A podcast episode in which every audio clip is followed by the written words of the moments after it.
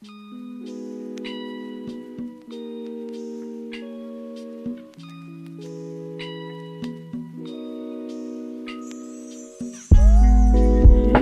começou! Bom dia, boa tarde, boa noite. Bem-vindos ao sétimo episódio do Fora de Si. Recadinho rápido aqui do Guilherme do Futuro da edição. Então, resolveram que estava sendo o sétimo episódio, mas na verdade vai ser o sexto, porque tivemos um probleminha com a gravação do sétimo, ok? E dessa vez não vamos ter as notícias, realmente por nesse problema de gravação, e dois recados rápidos sobre o episódio em si. A gente citou o nosso e-book, que vai ser a bibliografia básica desse episódio. A gente não pode deixar um link para você baixar direto, porque isso é pirataria, então teoricamente é contra a lei. Então a gente vai deixar o nome dele e a capa, e aí você pega o seu chapéu de palha e dá uma procurada nele. Mesma coisa com o e-book do pesquisador de biologia sobre direitos dos animais. A gente não, eu não consegui contato com ele, então eu vou só deixar o nome dele, que já tá lá no meio do episódio, e você dá uma procurada e vê o que você acha, ok? Vamos continuar com o episódio. Hoje completamente dedicado às ciências biológicas, mais precisamente à biotecnologia. Resumidamente, um episódio totalmente dedicado a Nicole. é, é isso. E como de costume, eu sou o Guilherme Renato. Bom, oi gente, eu sou a Nicole. É, e eu sou o Daniel. E vamos lá, bora para as notícias da semana.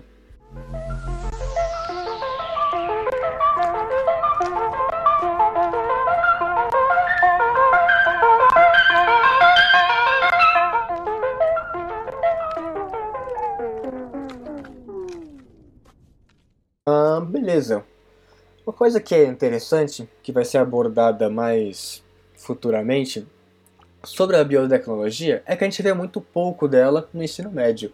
Quando vê alguma coisa dela.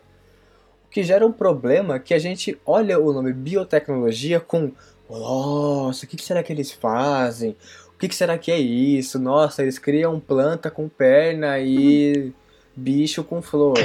Não, a gente vai entender mais nesse episódio que a biotecnologia é uma área da ciência que tem a sua área de atuação e não é nem um bicho de sete cabeças, talvez quatro. Mas assim, Olha, uma assim. como que a gente denomina um conceito de biotecnologia?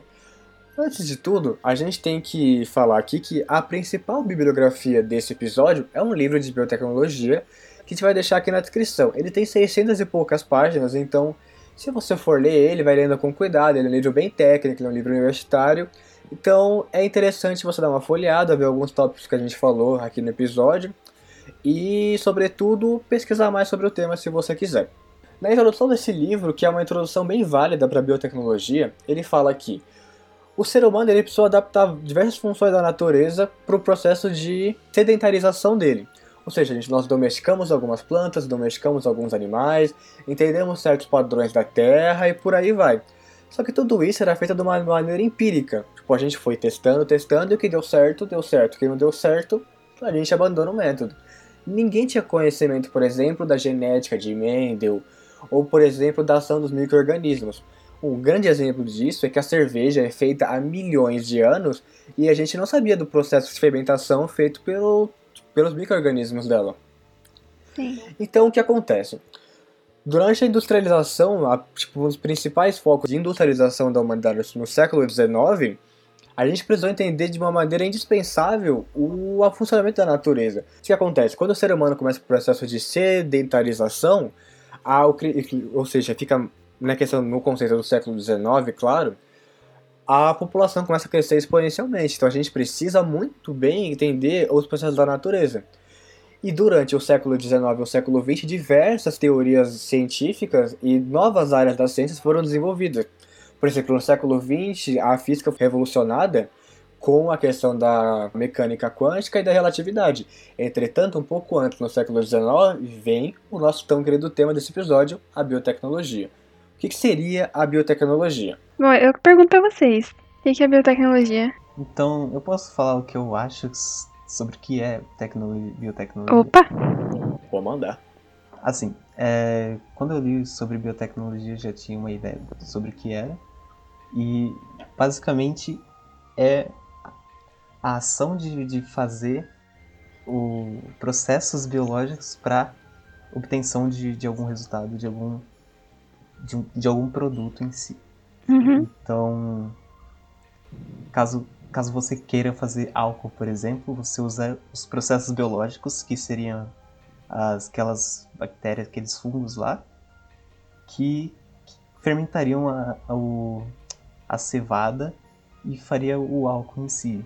Tecnicamente, isso seria o primórdio da, da biotecnologia. E isso é uma parte da biotecnologia que pode, pode explicar ela por si só, né? É a alteração do, de um processo biológico. Ok. Eu acho interessante, antes da Nicole mandar a visão mais aprofundada no tema, isso que o Daniel falou, ele exemplifica bem o infográfico que tem nas primeiras páginas do livro que a gente usou como bibliografia. Se a gente fosse interpretar aquele infográfico com uma frase, poderia ser a biotecnologia poderia ser interpretada como quando você tem o avanço científico, você tem o avanço tecnológico, ao mesmo tempo que em outra mão você tem o maior conhecimento de seres biológicos, de processos biológicos.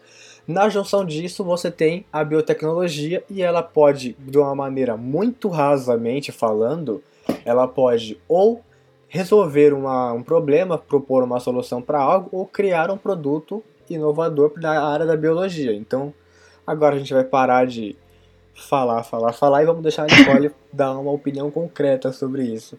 Tá, bom. Profissional falar. Bom, então, eu acho que tudo que vocês falaram não, não tá, não tá errado, tá tudo muito certo, aliás.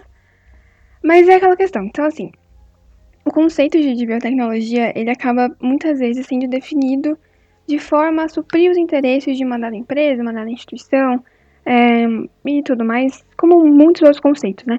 Então é interessante a gente discutir sobre isso. É, o Watson, do, do Watson Crick, né, do, do Pledis, ele definiu, ele não, falou, não definiu biotecnologia como isso, como, como isso que eu vou dizer, mas ele, ele falou sobre, sobre um conceito que eu acho muito interessante. Ele disse que muita gente se diz preocupada com a mudança em nossas instruções genéticas, mas que essas, essas instruções genéticas, elas são somente um, um produto da evolução. E elas são moldadas para nos adaptar a algumas certas condições que podem não mais existir. Então, todos nós, seres humanos, né, todos nós sabemos que nós somos imperfeitos, então por que não nos tornar um pouco mais aptos à sobrevivência? Ele disse isso e eu acho isso muito interessante, no sentido de que ilustra muito do que é a biotecnologia. A questão de criar produtos, melhorar processos, é, para nos tornar, para tornar a sociedade um pouco mais completa, para melhorar algumas coisas, para resolver alguns problemas.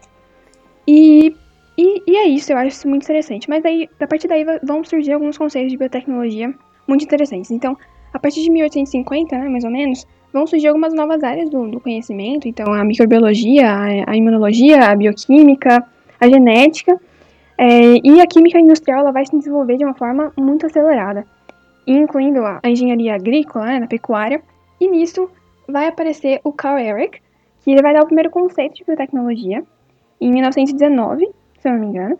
E esse, e esse conceito dele foi a ciência e os métodos que permitem a obtenção de produtos a partir de matéria-prima mediante a intervenção de organismos vivos. Esse foi o primeiro conceito de biotecnologia dado né, por um profissional.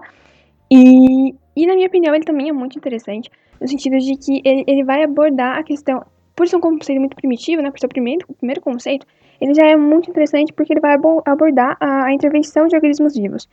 E isso é muito importante quando a gente fala de biotecnologia.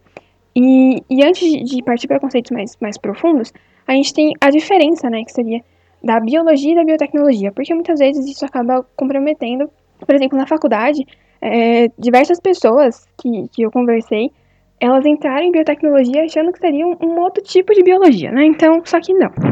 Então, a diferença base é que a biologia é o estudo da vida, e o estudo é, não só teórico, prático também, né? Mas é o estudo. A biotecnologia é a manipulação da vida. Então, é a manipulação de processos que envolvem processos biológicos, mas não somente. Ok? Então, isso é muito interessante. Bom, mas ok, outros conceitos. A gente tem conceitos muito, muito, muito, muito interessantes, né? Como eu já falei, eles geralmente são feitos para dar para agir de acordo com interesses, mas, por exemplo, a gente tem o conceito do Ministério da Saúde, que é a manipulação de microrganismos, plantas e animais com vista à obtenção de, de processos e produtos de interesse para a sociedade. Esse é o conceito dado pelo Ministério do, do, do Saúde, não, do Meio Ambiente do Brasil. E eu acho ele muito interessante, mas ao mesmo tempo eu acho, eu acho ele muito, muito básico, né? Porque ele vai falar da manipulação, mas somente isso. E não é isso que é biotech, né? E, mas tem um conceito, gente, que eu acho incrível, que é o conceito que um professor passou pra gente no, na primeira aula de introdução à biotecnologia da faculdade, que ele é um conceito do Alan Stevens, de, do livro dele, de 2016, The Biotechnology and Society. E esse livro, aliás, maravilhoso, muito caro, porém muito bom. É, e esse conceito de biotecnologia, ele vai dizer o seguinte: biotecnologia é um sistema sociotécnico no qual alguns elementos são processos biológicos ativos e ela está direcionada para o controle desses processos a nível molecular. Por que eu acho esse conceito tão incrível? Porque, primeiro que ele, dá, ele mostra que a biotecnologia ela não, é só é, uma área puramente é, teoricamente científica. Então, ele, ela vai englobar muitos, muitos elementos sociais. E, então, ela é um sistema sociotécnico. O que é um sistema sociotécnico? É um, um, um meio em que vai englobar tanto elementos sociais quanto tecnológicos. Então, tendo como base tecnologia como uma junção de, de conhecimento, de metodologia, de uso, de atividade, de processo, de objeto, é, e elementos sociais, elementos legais, bioéticos, e definir biotecnologia como sendo um sistema sociotécnico é muito importante. A questão também dos processos biológicos ativos.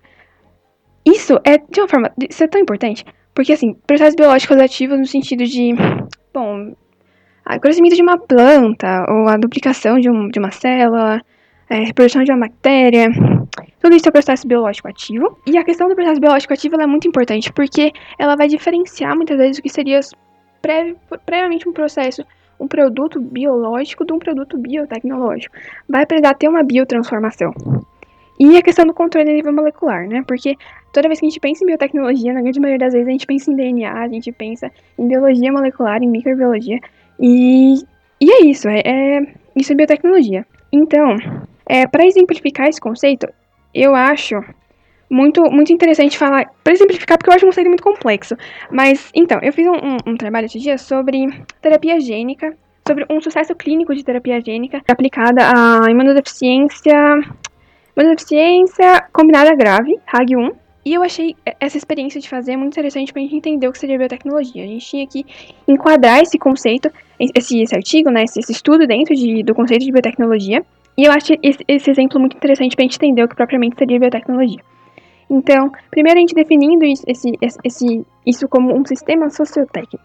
Então, a terapia gênica ela vai fazer parte do sistema sociotécnico, porque ela vai confirmar o fato de que é, testes para que testes pré-clínicos, clínicos, pesquisas na área elas possam ocorrer, não basta unicamente conhecer técnicas para que, que ocorra, não precisa ter uma aprovação legal. Para muitos estudos de biotecnologia, né, não só de biotecnologia, mas da química, tudo isso precisa ter uma aprovação legal. Pacientes com condições não somente físicas, mas também psicológicas precisam é, fazer a doação de recursos. Isso também entra dentro de elementos sociais, elementos sociotécnicos. É, a questão do processo biológico ativo, né, dentro de terapia gênica, por exemplo, a questão dos processos biológicos ativos, elas vão entrar desde a parte de expressão gênica, expressão do gene de interesse, até a replicação do DNA, a síntese proteica que vai estar nesse processo é, de codificação de, de, proteínas, a questão da transferência de genes, né, que são necessariamente processos biológicos ativos, e também a questão do controle a nível molecular, porque na grande maioria das vezes vão incluir técnicas de engenharia genética. E, bom, é isso. A biotecnologia ela, ela é uma junção de três áreas principais, que seriam a química, a biologia e a engenharia. É, então, biotecnologia é extremamente multidisciplinar. E dentro da química, por exemplo, a gente tem, tem áreas de, de química geral, de, de química analítica, é, química ambiental, isso é muito importante. Bioquímica, orgânica também. Dentro de engenharia, tem a parte de tanto engenharia genética como engenharia bioquímica, né? mas também bioinformática, é, fenômeno de transporte, e dentro de biologia, é, a questão da evolução, que é, é muito interessante, a parte de, de, biodiversidade como um todo, é, de bioprospecção, genética, microbiologia também, biologia molecular, né, que é o marco, o ultramarco da, da bio, biotecnologia.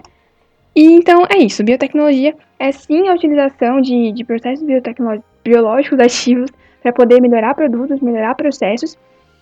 Mas não somente isso, vai ter a manipulação de, de organismos vivos, mas e eles têm um, eles têm um viés social, mas precisa ter um controle molecular dessas, técnicas para que seja um processo bio, biotecnológico.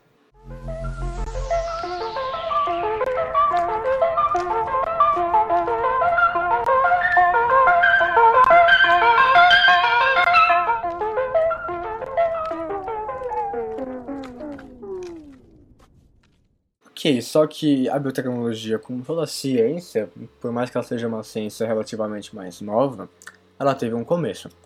Como a Nicole falou, o pai da biotecnologia é o Carl Eric, e ela deu aquela a, a primeira definição da biotecnologia. Só que como que ela, como é que foi chegada a essa conclusão? Ele era um engenheiro agrícola e o principal trabalho dele que levou a essa conclusão e a esse conceito da biotecnologia foi que o mundo, como foi dito anteriormente, estava passando por uma mudança estrutural, principalmente na maneira dos meios de produção. O que estava acontecendo? A própria agricultura, na questão da criação de animais, na caso, nesse caso dos suínos, precisava ser reformulado. Então, usando táticas de, da engenharia agrícola, ou seja, estipulando uma linha de produção, definindo modelo matemático, definindo datas, tudo, foi criada uma das primeiras, um dos primeiros métodos de criação dos suínos de uma maneira industrial totalmente adaptado à época, o que, o que acabou levando àquela definição que a Nicole falou, que eu vou relê-la aqui, que é a ciência e os métodos que permitem a obtenção de produtos a partir da matéria-prima, mediante a intervenção de organismos vivos. Então, reduzindo um pouco o que a Nicole falou, da frase, para ficar repetindo, é basicamente isso. Só que o que aconteceu depois disso? Como que a, a biotecnologia ela foi evoluindo ao ponto de que hoje em dia a gente consegue mexer no material genético de um vegetal? Esses são questionamentos que todo mundo tem, né? Então, eu, eu acho que seria crucial para a gente entender como é que evoluiu para algo que a gente fazia para benefício agri agricultório, sei lá, agropecuário, e partiu para um ramo de modificação genética que também pode beneficiar o, o ramo agropecuário, pode beneficiar é, totalmente diferentes. Ok, vamos lá. Então, assim, a história da biotecnologia ela é dividida basicamente em três. Na verdade, isso, de, de, assim, é, isso vai divergir bastante entre alguns autores, mas na grande maioria das vezes ela é dividida entre biotecnologia antiga, clássica e moderna. Começando pela biotecnologia antiga, é muito interessante, porque a grande maioria do, do desse, desses processos, eles eram feitos, com, feitos claro, né, com base no conhecimento empírico, ignorando a, a existência de micro-organismos, de, de hereditariedade, claro. Então, alguns processos eram, por exemplo, vai, é, o pão, produção de pão, é, cerveja, vinho, é, queijo, fertilização natural, a própria criação de animais, né, e cultivo de plantas, são alguns exemplos de biotecnologia antiga. E o que é muito interessante porque ainda assim, ainda assim, esses conhecimentos que a gente tem hoje, ainda, ainda eram feitos processos que são relativamente complexos são, são fruto de uma biotransformação, é, e tudo mais no conhecimento empírico. Eu acho, eu acho isso genial. Mas daí, partindo para a biotecnologia clássica, a gente tem que, bom, ali no. O Guilherme já falou um pouco, né? Mas ali no, no início do século XIX, a demanda de, de mão de obra na indústria, ela estava, né, incipiente ali, né, na indústria incipiente, na verdade, ela estava no auge. E, mas só que, apesar das condições sanitárias, é, toda a questão da fome, das doenças, a compreensão de fenômenos naturais, eles estavam subindo muito porque era indispensável. E foi daí, daí começou a surgir as primeiras, as, os primeiros processos biotecnológicos clássicos. Então a gente teve alguns eventos muito importantes, como por exemplo é, a, a vacina contra a varíola do Edward Jenner. Muito interessante a história. É, foi, se eu não me engano, ali por volta de 1797, 1798. É, teve a pasteurização, né, o processo em que a questão da conservação de alimentos, né, sem alterar suas propriedades organolépticas, foi, se eu não me engano, em 1863. Daí teve a derrubada da biogênese em 1864, a, a questão da identificação de leveduras como os agentes é, responsáveis pela fermentação alcoólica em 1876. Isso foi extremamente importante porque isso deu base para uma indústria que a gente tem hoje, uma indústria alcoólica que faz parte de boa, assim, uma boa parte do PIB brasileiro, por exemplo. Isso, isso foi extremamente importante. A questão do, do uso de micro-organismos atenuados para a obtenção de vacinas, como por exemplo a do antraz e da cólera em 1881. Isso. Também teve a questão do, dos primeiros testes de, de vacina contra a raiva em 81 também. E, e, isso é muito interessante, mas, mas principalmente, assim, o auge foi em 1865, quando o Mendel ele vai apresentar o seu trabalho sobre experiência de hibridização com plantas, né? Que infelizmente não teve o seu devido reconhecimento ali, mas vai chegar. E daí em 1897, o Buchner ele, ele mostrou que, que enzimas extraídas de leveduras elas podem fazer a transformação de açúcar em álcool. É, em 99, em 1899, teve o primeiro transplante de órgão, que foi em um cachorro, foi o transplante de um rim de um cachorro para o outro. E daí, em 1900, meu, somente em 1900 vai ter o redescobrimento da, das leis de, da hereditariedade do Mendel, que, assim, foram anunciadas em, em 1865. Então, tipo, cara, só foram redescobertas em 1900. Imagina o quanto de avanço já poderia ter sido feito, né? E daí, em 1919, vai ter o Eric, né, que ele vai dar o primeiro conceito de, de biotecnologia. Em 1944 vai ter a produção da em grande escala da penicilina, da penicilina. A penicilina já era produzida, só que em baixa escala. E daí vai ter vai partir para a escala industrial. E a, o anjo da minha vida, em 1951, vai ter a, a descoberta dos genes saltitantes, dos genes saltatórios do milho pela Barbara McClintock. Que essa mulher, gente, ela, ela é extremamente importante a biotecnologia. É, tanto que o nosso centro acadêmico de biotecnologia lá da USP, ele leva o nome da Bárbara, é o Caban, então, tipo, é extremamente importante.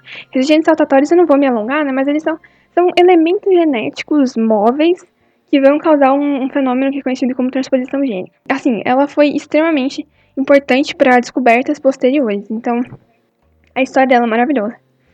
E daí, a gente vai partir para a biotecnologia moderna. A biotecnologia moderna, ela, ela entra ela começa em 1953 e vai vir até hoje. Em 1953, porque em 1953 vai ter a proposta de Watson e Crick do modelo helicoidal para moléculas de DNA. Só que a gente sabe atualmente que no, a proposta não foi do Watson e Crick, né? Apesar deles terem ganhado um Nobel nas costas de Rosalind Franklin. É, foi sim ideia forjada. Se dá, hoje o crédito ele, ele é dado para Rosalind Franklin na, no modelo helicoidal da molécula de DNA. E é muito importante a gente ter isso em mente, porque é, essa mulher, ela, ela contribuiu para a biotecnologia de uma forma que, assim, é, é, sem palavras. E daí, o Watson e Crick claramente roubaram a ideia, roubaram a foto e, e ganharam o prêmio Nobel juntamente com o colega de pesquisa da Rosalind Franklin. E depois disso ela parou de pesquisar sobre, sobre DNA, inclusive. Só que os créditos eles têm que ser devidamente, devidamente dados, né? Até hoje não, não tem ainda, né? Pesquisas elas continuam se, se referindo ao modelo liquidal como dado por Watson e Crick, justamente porque eles ganharam o Nobel. Só que tem que mudar, tem que mudar. Daí, mais ok. Em 1953 vai ter a proposta de, do modelo liquidal da dupla hélice do DNA, e foi um marco maravilhoso na história da biologia molecular como um todo, mas muito importante para a biotecnologia. Mas, na verdade, a gente, assim, a divisória da biotecnologia clássica e moderna, ela são, são uma série de experiências que o Boyer e o Cohen, eles vão, vão fazer, que daí em 1973, se não me engano, com a transferência de, de um gene de um sapo em uma bactéria, não, sapo não é uma bactéria, não sapo de uma bactéria, vai ter a transferência genética desse, de, um, um gene de um, de um sapo para um gene de uma bactéria, é, eles vão combinar a transferência da, da transferência não, da, da, da mudança da biotecnologia clássica para moderna, e daí, a partir desse momento, né, a partir dessa transferência gênica, cara, de um sapo para uma bactéria em 73, vai mudar o, o, a história da biotecnologia de uma forma que hoje a gente consegue fazer tudo que a gente, que a gente pesquisa, né, sobre toda a questão de terapia gênica, de genética, tudo veio dessas pesquisas de Boyer e Cohen, que foram extremamente importantes. E hoje a gente já consegue fazer isso de uma forma muito mais efetiva, muito mais barata e muito mais aplicada, né, muito mais com uma especificidade muito maior. E daí, é, nessa passagem da biotecnologia de laboratório para uma, uma biotecnologia industrial, a engenharia genética ela vai ocupar, claro, né, um lugar de, de destaque como a tecnologia auge, assim, a tecnologia inovadora do, do século XX. Em alguns casos, como por exemplo da insulina e o, da insulina, né, e o hormônio recombinante, hormônio crescimento, essa inovação ela vai surgir a partir somente da substituição de alguns métodos tradicionais, de alguns processos, produtos tradicionais, mas em outros ela vai trazer é, alguns produtos completamente inovadores, como por exemplo os anticorpos monoclonais e o Golden Rice. E o Golden Rice é um, é um arroz com vitamina A. E daí vão, vão surgir produtos inteiramente novos. Então a engenharia genética ela vai assim, revolucionar tudo e mudar o, a história da, da, biologia como um todo, né? E da biotecnologia. Então, é, além disso, as técnicas recentes de, edição gênica, elas também vão trazer toda essa questão de ampliar as possibilidades de manipulação genética. E daí, como eu já disse, em 1953 vai ter a, a proposta do modelo de duplexo do estudo do DNA. E daí, em 1989, vai ter a criação do National Center for Human Genome Research, que vai começar o início, assim, vai ter o início do que seria o mapeamento do genoma humano, vai começar o projeto de genoma humano. E daí, em 90, vai ter a primeira experiência de, de terapia gênica para a doença de, esquidiada, se não me engano, né? Também imunodeficiência é, combinada grave, só que outro tipo, em uma menina de 4 ou 5 anos, 4 anos. E daí, uh, em 2013, o Zhang, ele, ele trouxe a ideia de que o CRISPR-Cas9, uma enzima, que a gente vai falar mais pra frente, ela também vai funcionar para células de mamíferos e inclusive células humanas, que vai mudar tudo, especialmente a história da terapia gênica. E também, em 2014, a gente vai ter o, o projeto Proteoma Humano, primeiro, o primeiro rascunho do projeto Proteoma Humano, que ainda não foi finalizado. É legal que a história antiga da biotecnologia, eles faziam biotecnologia sem saber o que é biotecnologia. Sim, não tinha conhecimento de genética, isso, isso, isso é muito, muito interessante. Porque até hoje a gente continua fazendo esses produtos. Tipo, eu fiz, eu fiz cerveja esses dias aqui, porque eu tinha que fazer um bioproduto. Então, tipo assim, e isso e é um conhecimento muito antigo. Então, tipo, é, é muito interessante como o conhecimento empírico ele consegue ser tão importante. Sim, a gente às vezes tem essa questão, a gente tem uma visão muito academicista por causa do ambiente da época que a gente vive, que tudo é feito numa universidade, tudo é feito num laboratório, mas a gente esquece que os primeiros conhecimentos que visaram, não necessariamente visaram o que seria hoje, mas deram uma base, são conhecimentos empíricos. Então, a gente não pode, tipo, desprezar esse conhecimento de base e falar que ele não tem mais valor nenhum, quando ainda, por exemplo, na questão da agricultura, muitas famílias, muitas, muitas fazendas ainda utilizam o método empírico, outras utilizam a questão da biotecnologia para reprodução dos animais, para ter um controle da plantação. Mas a, a, grande maioria ainda, principalmente nas pequenas fazendas, utiliza esse conhecimento. Então, ainda hoje, ele auxilia muito esse tipo de pessoa. Então, a gente não pode ter essa visão elitista, academicista, de simplesmente desprezar o que está sendo feito aí. Não, sim. Meu, sim, com certeza. Falou tudo. Azul. Agora, linkando com o que a Nicole falou, ela citou diversos projetos da biotecnologia, só que um dos projetos da biotecnologia mais famosos, mais celebrados, é o que a gente mais vê nos livros didáticos. Na verdade, uma das únicas coisas que a gente vai ver nos livros didáticos sobre a biotecnologia é a questão de todos os processos envolvendo o processo de clonagem da ovelha Dolly. Uhum. Só que, a partir do momento que nós tivemos a capacidade de clonar, claro que com as limitações, um ser vivo, entrou uma questão muito interessante aplicada à biotecnologia, que é a bioética. Que é você. É literalmente o nome autoexplicativo. É a uhum. ética desses processos de até onde você pode ir sem ferir um direito de um animal, porque sim, os animais têm direitos, e se eu lembrar, eu sigo. Eu vou tentar. Eu esqueci o nome. Eu sigo uma pessoa no Instagram que ele é um grande ativista desses direitos dos animais se eu conseguir encontrar o nome dele, eu já falo. E qualquer coisa, o e-book dele sobre direitos dos animais eu coloco aqui na descrição. Só que além dos direitos dos animais, se pensou, se eu posso clonar uma ovelha, por que daqui a 10 anos eu não posso começar um projeto de clonagem humana, por exemplo? E o que, que eu poderia fazer? Uhum. Porque vamos fazer um experimento imaginário. Se nós pudéssemos criar um ser humano agora, clonar um ser humano, o que a gente faria com esse clone? O que faria desse clone um ser humano, um, um ser consciente, um ser presente na sociedade? Então, A bioética, ela é um estudo, tipo, interdisciplinar entre, além das ciências biológicas e as ciências da saúde, envolvendo principalmente filosofia e direito, porque é uma questão muito complicada, por exemplo, do que faz um ser humano um ser humano e por que, que eu não posso, porque caso vocês, então, ouvinte, não saiba, é proibido você conduzir estudos para direcionar a clonagem humana. Então, por que, que, isso, por que, que isso é considerado proibido? Porque o que, que eu faria com esse clone? Ou se fosse legalizado, quais seriam as limitações disso que eu poderia ou que eu não poderia fazer? E por que eu poderia ou não fazer? Algumas pessoas elas discutem, vamos começar nessa questão dos humanos que chama a atenção. A gente precisa de retenção no episódio também, se você está ouvindo até aqui, obrigado. Mas é, é aquela questão, Vamos lá, se fosse legalizado, o que a gente poderia fazer com esse humano? Vamos chamar de humano porque a gente. Vocês entenderam, eu não vou discutir a filosofia disso aqui. A gente poderia testar um remédio nele e o efeito seria semelhante ou igual a, a quem ele foi clonado. A gente poderia fazer simplesmente matar esse clone e tipo, utilizar o corpo dele ainda quente para fazer um estudo de uma cirurgia de emergência, de uma cirurgia, entre aspas, ressurreição, ou seja, fazer um órgão voltar ao, ao funcionamento, como que isso funcionaria?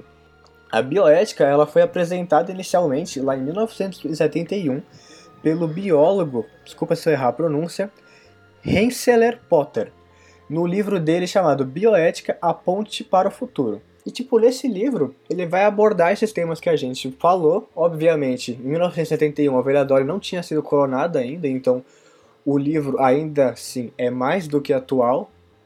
Podem ter alguns escritos datados ou não. Só que como que a gente pode levantar esse tema? Como que esse tema é visto e até onde a gente pode ou não pode escorrer ele? Hum, ok, sim, isso é muito interessante.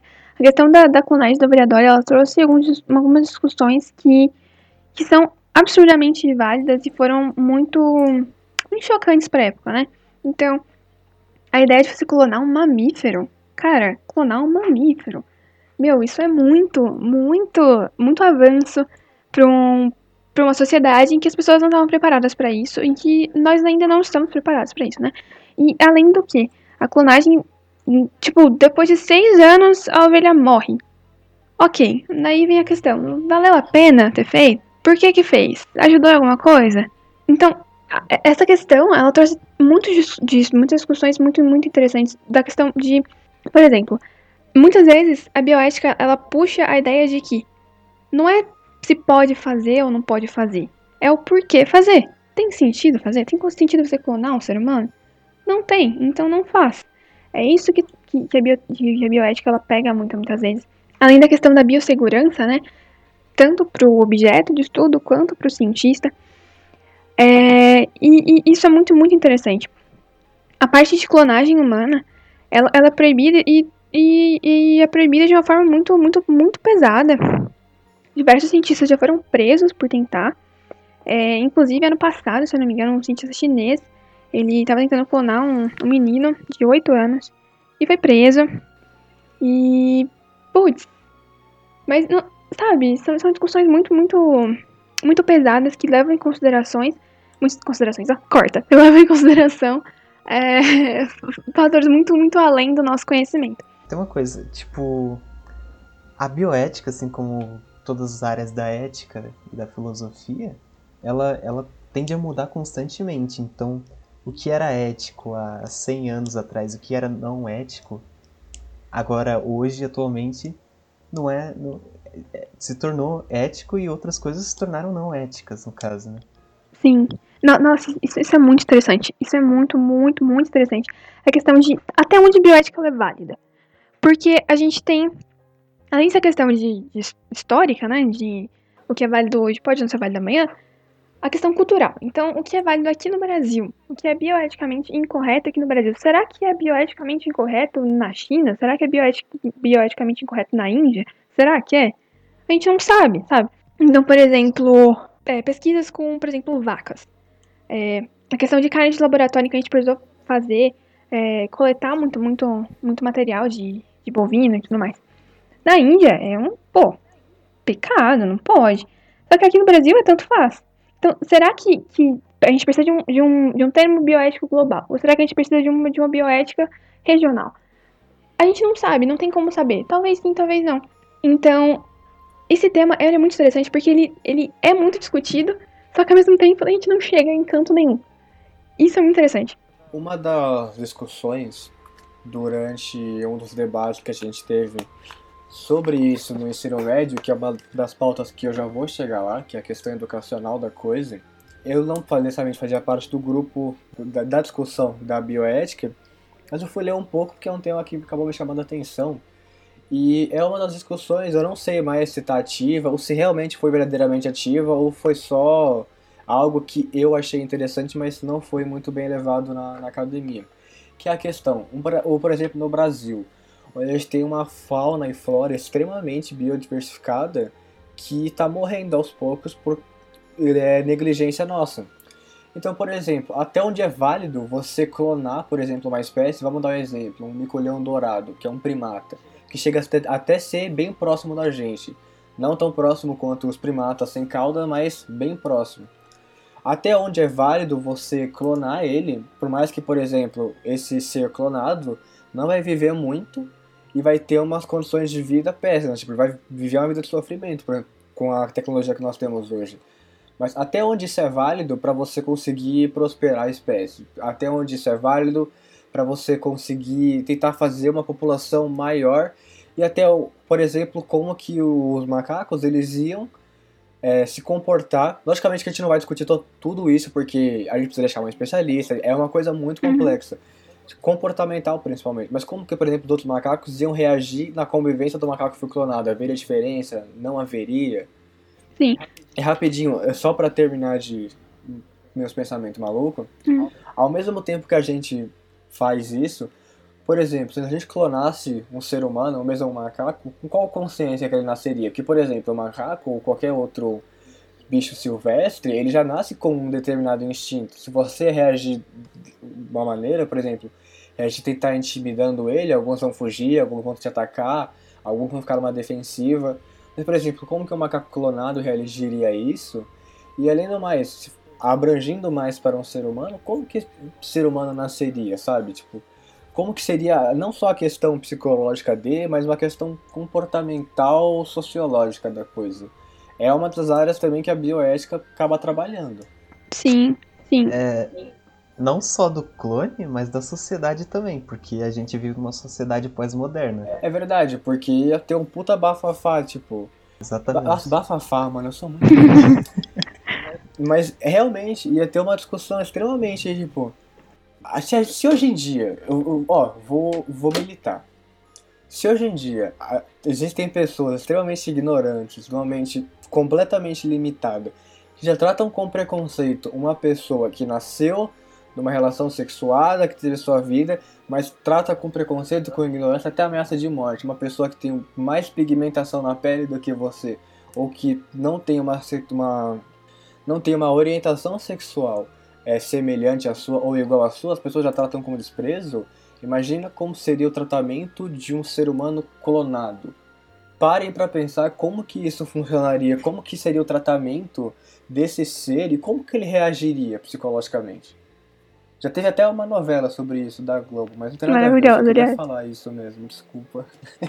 Não, mas assim, sim, é uma discussão muito interessante, mas assim, na, na minha opinião, a questão de clonagem humana, ela tá fora de série atualmente, né? É uma coisa que eu não, não sei se a ciência atual poderia comportar, mas que tá muito longe de acontecer se um dia for.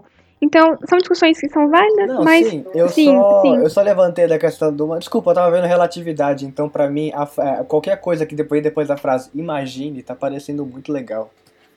Mas são, são questionamentos muito interessantes que eu adoro fazer, mas que tá fora de, fora de série. Mas. A, a questão que o Guilherme citou de clonar espécies em extinção. Cara, é, se a gente for pensar, ela é muito interessante, né? Porque Faz todo sentido. Pô, tá acabando, a gente clona, tá tudo certo. Só que, será que tá tudo certo, né? Então, é, essa questão de desequilíbrio ecológico, ela, ela, é muito importante quando a gente vai considerar clonar é, animais, insetos, de, de todos, todas as áreas, todos os fios. Porque a gente nunca sabe o que vai acontecer. A gente prevê, mas não sabe. Então, teve um estudo, eu não lembro se foi da Bayer, eu, eu sei que é, foi um estudo relacionado à dengue e a, a uma, uma modificação genética em, no, eu, eu, eu, ia falar mosquita, mas não é mosquita, é, é a fêmea do mosquito, que eu esqueci o nome. É, na, na, na fêmea de, do vetor da dengue, só que esse, esse em que o, o óvulo ele, ele, acabava não, não o crescimento dele acabava sendo parado na, em parte e daí esse, esse, esse estudo ele acabou não indo para frente, não acabou não sendo praticado devidamente porque a gente não sabe se vai dar tudo certo, né? A gente não sabe se se ecologicamente vai dar certo. Também tem estudos relacionados a abelhas, né? A questão da, da em que a, a questão de utilizar, modificar geneticamente polinizadores para que eles continuem polinizando plantas transgênicas é, da, mes da mesma forma que, que faziam da, com plantas é, não geneticamente modificadas. A questão de insetos, tá, a questão de, de um transgênico dentro do, de, uma lavoura? Será que vai impactar a questão de um transgênico que seja resistente a um determinado inseto? Será que vai impactar de uma forma tão avassaladora esse, esse, esse ecossistema? O que, que vai acontecer? Então, essa questão bioética ela, ela, é muito importante. E eu queria trazer dois outros pontos de bioética que, que, na minha opinião, eles pegam bastante. Que seria a questão da eugenia, principalmente. É... Rapidinho, rapidinho, rapidinho. Posso fazer um adendo? Fique à vontade. Só antes de entrar nos dois pontos? Eu achei o professor que fala da questão dos direitos dos animais. Sigam ele no Instagram, é Ronaldo Leite. O user é Ronaldo Leite ZX. Aí, se eu achar o e-book dele, se ele permitir, eu coloco na descrição do livro para vocês terem uma ideia da questão do direito dos animais. Ok, então, é, eu queria falar dois pontos muito interessantes de bioética, na minha opinião, que são a eugenia e a biopirataria. A eugenia, ela seria a questão da, do, do melhoramento genético de uma determinada população. Que foi muito, muito, muito importante na época do, do nazismo, né? Toda a questão daquela propagação de ódio, a questão do embranquecimento da população brasileira, e tudo, todos esses são discursos eugenistas. E a genética ela entra dentro da eugenia de uma forma muito profunda, no sentido de que tem a questão de excluir genes que talvez possam trazer, possam, possam codificar é, doenças, possam codificar é, fenótipos que não sejam o ideal socialmente. Como, por exemplo, tem muitas discussões eugênicas no sentido de dinamismo, né? A questão de, de ser um erro, mas, pô, e daí, sabe? Então, é, isso é um discurso eugênico. E daí, a, a eugenia, muito interessante, um, uma curiosidade muito interessante. Em 1908, foi fundada em, em Londres, se eu não me engano, uma sociedade de eugenia. E daí foi uma das primeiras organizações a, a defender a eugenia de uma forma intensa. Né? E um dos líderes, nossa, muito interessante, e um dos líderes de, dessa sociedade, pasmem, foi o filho do Darwin, um dos filhos do Darwin, o Leonard Darwin. Cara, um dos filhos do Darwin foi um dos líderes de uma sociedade eugenista. Tipo, que bizarro.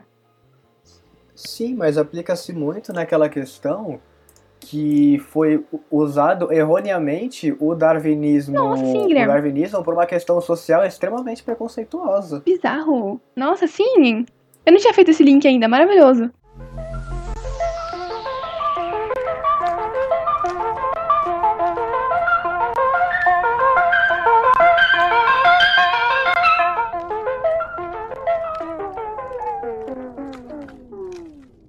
Dentro de, de, biotecnologia, eugenia aplicada à biotecnologia, eu, eu acho que tem um, um ponto muito importante que seria a questão da fertilização in vitro. Não somente a fertilização in vitro, mas toda a questão de reprodução assistida, em que muitas vezes são moldadas algumas características, não de uma forma como a gente está acostumado a pensar quando a gente imagina a fertilização in vitro, né? Que a questão de você escolher propriamente a cor do olho, não somente isso. Mas, por exemplo, na fertilização in vitro, acontece um, um diagnóstico pré-implantacional. E esse, esse diagnóstico ele é um exame que comporta uma tecnologia absurda que ele vai ajudar alguns casais que possam ter algum risco genético. Risco genético no sentido de não somente de não ter filhos saudáveis, mas ter filhos com alguma característica que não agrade eles, algum, algum, alguma, alguma característica genética que não agrade eles. É, e por meio dessa, dessas técnicas moleculares absurdamente avançadas, é, e de também de cito, citogenética molecular, se eu não me engano, durante a fertilização in vitro, é, os embriões eles vão, eles vão ser, ser coletados, né, vai ter uma seleção artificial de embriões que sejam livres dessa condição genética específica. Transferindo, né, depois, depois dessa seleção, vai ter a trans, da transferência para o útero materno somente os embriões que sejam é, para aquele padrão aceitáveis. Então, assim, eu acho isso, essa discussão muito interessante, porque, cara, o, o quão é válido você selecionar artificialmente embriões, sabe? É, é muito complicado quando a gente, quando a gente pensa nisso. É, o que vocês acham? É, porque é o que você falou, ao mesmo tempo, essas características indesejadas ao mesmo tempo que elas podem ser, por exemplo, uma síndrome rara, um problema que vai dificultar muito a vida da criança, ou mesmo faça que essa criança não passe de algumas horas de vida, existem pessoas com altíssimo poder aquisitivo. É lógico que o que a Nicole falou, entendam, essa, essa ultra tecnologia biolo é, genética, além de tudo, existem aparelhos caríssimos para operar. Então, é uma camada bem pequena da sociedade que vai ter acesso a isso. Só que é, o problema aqui é o que eu tô voltando ao meu tema que eu tava falando. Ao mesmo tempo que pode ser usado para evitar, por exemplo, é, crises gravíssimas ou síndromes gravíssimas, existem casais que escolhem que querem ter um filho do olho verde e utilizam para isso. Então, até onde isso é certo, até onde isso é ético, você fazer uma seleção artificial de embriões rejeitar os que não vão ter os genes que você quer só porque você quer que seu filho tenha um olho verde, que vai por mim, não é grande coisa. Só que, voltando ao que a Nicole falou, é aquele negócio, até onde é válido, e aí voltando sim ao primeiro preceito da bioética que a gente estava falando, até onde é válido isso? Isso é válido, tipo, isso é necessário fazer? Por exemplo, para você evitar uma síndrome higiênica, um problema que vai, por exemplo, matar essa criança com 5 anos ou algumas horas de vida, isso é válido fazer? Sim, é preciso fazer. Esses, podem existir outras opções, um aborto, por exemplo, ou alguma outra, outra coisa. Mas quando você analisa, ah, eu quero ter um filho de olhos verdes, ou por exemplo, eu juro que eu já ouvi gente falando isso. Eu quero ter um filho com heterocromia. Eu quero ter um filho com um olho verde e um olho azul. Sim, existe esse tipo de pessoa. Isso é válido? Não, ao mesmo tempo que não é necessário, porque além desse processo custar caro, ainda existe uma chance dele dar errado e você causar um puta de um sofrimento de uma, uma vida que não tinha nada a ver com essa sua ganância. Uhum. Sim.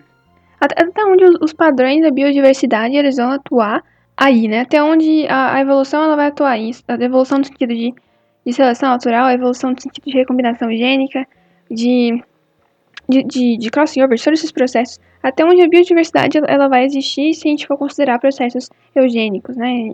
Isso é muito importante.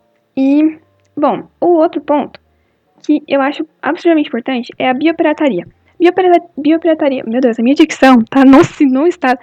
A biopirataria no sentido de. Muito tempo sem gravar. Amigo, não tô conseguindo falar nem meu nome. ok. a biopirataria no sentido de tanto, é, tanto propriedade intelectual quanto, quanto material, né? Então, a, a propriedade intelectual hoje ela é, um, é um problema muito, muito, assim, muito ferrado na biotecnologia. Eu não sei outra palavra ferrado que seja family friendly. Alguém me fala? Muito perrenho. ah, não, não seja velho. Muito, muito ah, complicado. pra mim é eu vou... prejudicado. Muito perrenho. Tá. Prejudicado é legal. Bom, é, a questão da, da biopirataria, da propriedade intelectual em biotecnologia, ela é muito, muito complicada no sentido de que moléculas são muito caras. Se você, assim, assim, cara, gente, cara, eu digo, cara mesmo, entendeu? No sentido de que você, você constrói uma nova molécula, essa molécula ela é, é bio, bio, bioutilizável de alguma forma, ela vai ser absurdamente cara.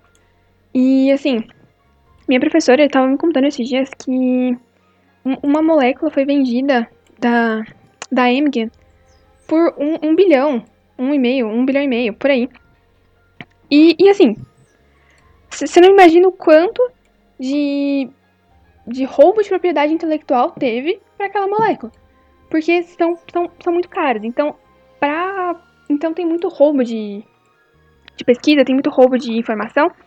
E, e para isso que a gente que, pra isso que tem registros, né, e tudo mais. Mas é muito essa questão de, de propriedade intelectual é muito pesada em biotecnologia. E a gente tem que considerar que um cientista, um, um biotecnologista, ele vai trabalhar muito para construir algo e ainda assim ele corre o risco de ser roubado, de ter roubado essa propriedade te- intelectual porque essa molécula é cara, simples assim. Mas partindo para biopirataria no sentido de material, um- uma parte muito pesada da biopirataria, eu acredito que seja quando ela envolve sangue, quando ela envolve gene humano. Então, é, quando envolve, um- quando envolve uma, uma investigação científica que vai estudar a composição genética de algum grupo mais homogêneo, é, tendo esse grupo né, como cobaia para alguma determinada intenção. Isso acontece muito, acontece no Brasil, acontece no mundo inteiro e é muito pesado. Então, é, os cientistas muitas vezes eles vão buscar algumas com- comunidades isoladas para recolher o sangue e esse sangue ele vai servir de matéria-prima para poder é, ter algum estudo genético e muitas vezes, essas, muitas vezes essas pessoas que têm o seu sangue recolhido, elas não são devidamente informadas da finalidade daquele sangue Sim. recolhido, né? Falando sobre essa questão, rapidinho abrindo parênteses, tem duas referências que a gente pode citar sobre essa questão da biopirataria. Uma é um mini documentário que é facilmente contado no YouTube que se chama Veneno da Cascavel. E a outra, para entender mais a questão do processo, é um vídeo do canal do Atila, não é da ideologia do canal pessoal do Atila, que é Quanto Vale o Veneno da Cascavel. Porque é aquilo que a Nicole falou. Eu vou só escorrer alguns temas que ela falou rapidinho. Que, por exemplo, isso que ela acabou de falar. Você vai numa comunidade indígena, eles te aceitam lá, eles te tratam da melhor maneira possível, você é super bem tratado ali. E, por exemplo, você está estudando uma planta que tem ali perto, é uma propriedade dela. Só que ao mesmo tempo, você acaba adquirindo, sem querer por causa da vivência, um conhecimento que essa mesma planta, ela tem uma característica medicinal que, por exemplo, é misturado com uma determinada erva com uma água quente. Por exemplo, você descobriu isso. Só que esse conhecimento, assim como a gente já falou nesse episódio, ele é um conhecimento empírico, basicamente, que é construído por centenas de anos, por diversas comunidades, pelos sábios da comunidade, por aí vai. E aí você acaba descobrindo isso por uma questão de convivência, por uma questão de boa vontade deles de tratarem, de te tratar bem ali. Você pega sem avisar esse conhecimento, você aplica nele, você cria um medicamento, você vende esse medicamento e essas pessoas nunca souberam que o conhecimento delas foi roubado por um medicamento que agora está rendendo milhões e eles não têm a mínima ideia disso, porque eles só te mostraram aquilo porque é parte da cultura deles. E isso é extremamente perigoso você pegar uma questão cultural, transformar numa questão comercial, se ao menos repassar isso para essa comunidade. Ao mesmo tempo que existem roubos de animais aqui. A Nick estava falando, por exemplo, da questão do sangue humano, das células, mas tem muito roubo de animal aqui, principalmente empresa de cosmético ou empresa farmacêutica. Vem aqui na Amazônia porque você, infelizmente, você não tem uma legislação que é, proteja a nossa fauna e nossa flora, rouba isso sem ao menos pagar nada para o governo brasileiro. Por quê? Porque é uma planta, é uma propriedade física, uma propriedade intelectual, propriedade biológica nossa. E a gente não tem nenhum controle sobre isso. Eu posso muito bem descobrir que aqui no meu quintal da minha casa tem uma planta que tem um efeito super foda, por exemplo, como um antidepressivo. E eu levo isso para um laboratório da Bayer na Alemanha e eu, tipo, nada disso é repassado para nenhuma instituição brasileira ou mesmo para os brasileiros. Então a gente vai acabar pagando 100 reais na cartela desse remédio que veio do quintal da minha casa. Desculpa, pode continuar. Sim, não, sim, muito interessante que você discutiu. E quando eu falei de, de, de biopirataria de sangue, de gene humano, eu falei sério, tipo assim, é, é isso mesmo. Então, um, um caso muito famoso que você falou da, de, da questão indígena e é isso. Bom, um, um caso assim, bizarramente, assim, de outro mundo, que na minha opinião é tão cruel que, nossa, que foi o caso que, se eu não me engano, aconteceu em 1960, 1960, 1960 1960, que foi conhecido como sangue Yanomami. Esse, nessa, nessa ocasião, né, nesse, nesse caso, se eu não me engano, foram aproximadamente 12 mil amostras de sangue Yanomami que foram coletadas e, e parte delas ainda, ainda, ainda estão em laboratórios dos Estados Unidos, em diversas universidades. E assim, hoje tem muitas pesquisas com sangue Yanomami que, assim, sem, sem dar informação nenhuma a essas tribos, né? E assim, é, tem muito, muita, muita discussão, muito caso sendo conduzido é, na academia de, sobre bioética, sobre denúncias políticas, sobre a averiguação de conduta profissional desses, desses cientistas, que, vai, que levantou tipo, muita, muito, muito, muita discussão, muita, muitas considerações sobre a vulnerabilidade de algumas populações humanas e uma reflexão ética sobre, sobre a pesquisa científica como um todo, né? Sobre o quão, o quão o quão importante você avançar naquela pesquisa, você avançar naquele, naquele, naquele processo que você está desenvolvendo a partir da inocência de alguns grupos. A inocência, eu digo inocência no, no sentido é, acadêmico, intelectual, né? Então, esse caso para mim ele foi extremamente cruel, porque, cara, foram 12 mil amostras. É muita coisa. E, e é muita coisa sem, sem sem compartilhar, sem compartilhar informação sobre, né? Então, é, até, até hoje, pesquisas com, com a informação genética desse, desse do sangue Yanomami não foram divulgadas é, propriamente. E a gente não sabe, a gente sabe que foi, mas a gente não sabe para onde está indo, a gente não sabe o que foi feito. E tudo isso, né, por toda a questão de ser, ser um, um, um povo isolado, a questão de terem é, discussões sobre é, o Estreito de Bering e tudo mais. É, e para mim foi extremamente cruel esse caso, foi um dos mais cruéis quando se envolve biopirataria, é, especialmente com relação à genética humana e, e, e sangue para pesquisa. Eles praticamente roubaram as informações que não poderiam roubar.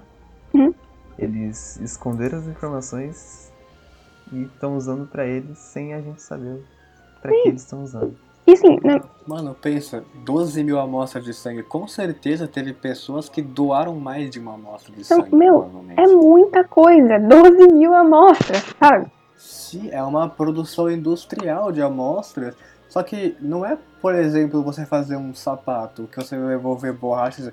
Não, é sangue, cara. É tipo, literalmente, a sua essência, basicamente, feito da industrial que agora tá no laboratório dos Estados Unidos e você não faz a mínima ideia que ela tá ali, nem para que, que ela vai ser usada. Sim, são amostras que provavelmente ainda estão estocadas nas universidades americanas e que a gente não tem informação sobre. A gente sabe o que aconteceu. E assim, gente, na minha opinião, tipo, esse número, 12 mil amostras, ele é tão bizarro. Porque imagina é, o quão desequilibrou provavelmente aquela população, é, problemas de saúde podem ter acontecido porque são 12 mil amostras, sabe? Pra quem nunca doou sangue ou precisou fazer um exame de sangue que tira mais de alguma coisa, sim. você, por exemplo, doar uma bolsa de sangue, cara, você fica meio Meu, grog, grog, você fica meio debilitado. Você precisa comer antes e depois do processo. É uma coisa completamente de... Ah, mano. E ainda mais sem é informação, né? Eu acabei de pesquisar aqui, a população Yanomami tem 19 mil pessoas aproximadamente. Então, tipo, foi mais de 60, 70% da população indígena Yanomami.